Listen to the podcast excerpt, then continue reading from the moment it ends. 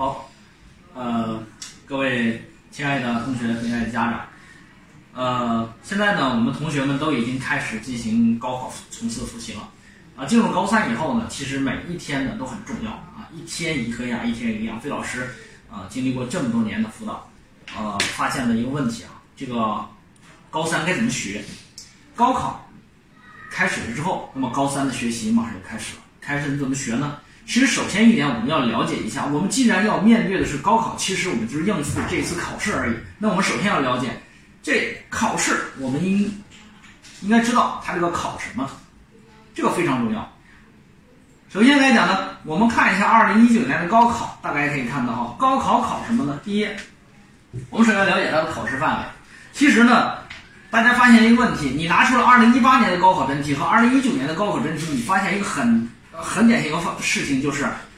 这么多年以来的，一八年、一七年、一六年，你发现第一题它永远是一个这个向量题，第二题呢是一个这个集合问题啊，或者它俩就调个位置。你会发现每一年出题的位置都没有变，这是什么原因呢？其实主要原因就是在于，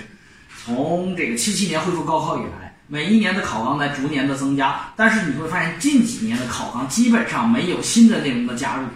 也就是说，我们目前来讲，高考的内容的话，考纲没有加入，那么你一年都不会出现一些新内容啊。题型的话，不断的重复。还有一点的话，你会发现，呃，真的，我了解他们高考出题的，呃，一个教授要出十二道题，每道题呢，他出完之后呢。啊，要和市面上所有的教辅材料以及往年的高考真题题库进行比对，可能超过百分之四十九的相似，这道题就会 pass 了。所以说，你就会发现一点，这么多年以来，这么多的前辈把题都已经出的不能再出了，就导致一个啥情况？就导致一个，其实现在这个出的题，你会发现做的时候都有一些以前高考真题的影子。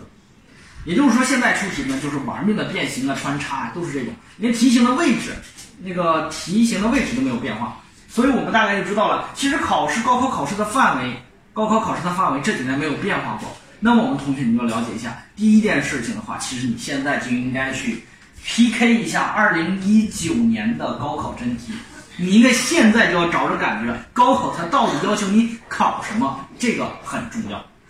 那么第二个问题就是高考题的难易比例问题。其实，在整个高考出题的过程当中啊，我了解他们的一个出题的方式，就是其实他们从呃现在的九月份你们入学了之后，其实国家考试院的老师也已经开始出新一轮的高考题了。他们一出要出一年的时间，这个时间要出出到可能到一月份以后呢，这个题呢基本都出完了。出完了之后呢，要干嘛呢？还要找一些可能刚刚进入大一的同学，刚刚从高三进入大一的同学进行干嘛呢？模拟。啊，它要模拟出一个比例来，这个比例是多少呢？六比三比一，百分之六十的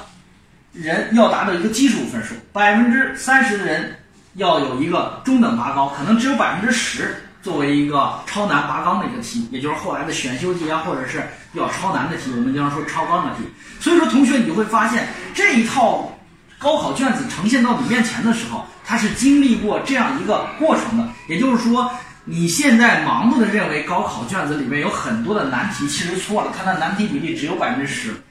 那么对于这个呃一百五十分的这个卷子来说，其实它只有十五分的一个成绩。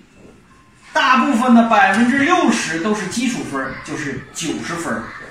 只有百分之这个三十的一个分数啊，这样是有这样一个分数，它是一个中等拔高。那么对于我们普通的同学来说，你要注意了，不要再拿一节自习课去抠一道难题这种方式去，真的是非常浪费时间。你应该把你的注意力集中到这个百分之六十当中的九十分和百分之三十当中的分数当中，才能够适合未来的高考的这样的一个考核难易程度。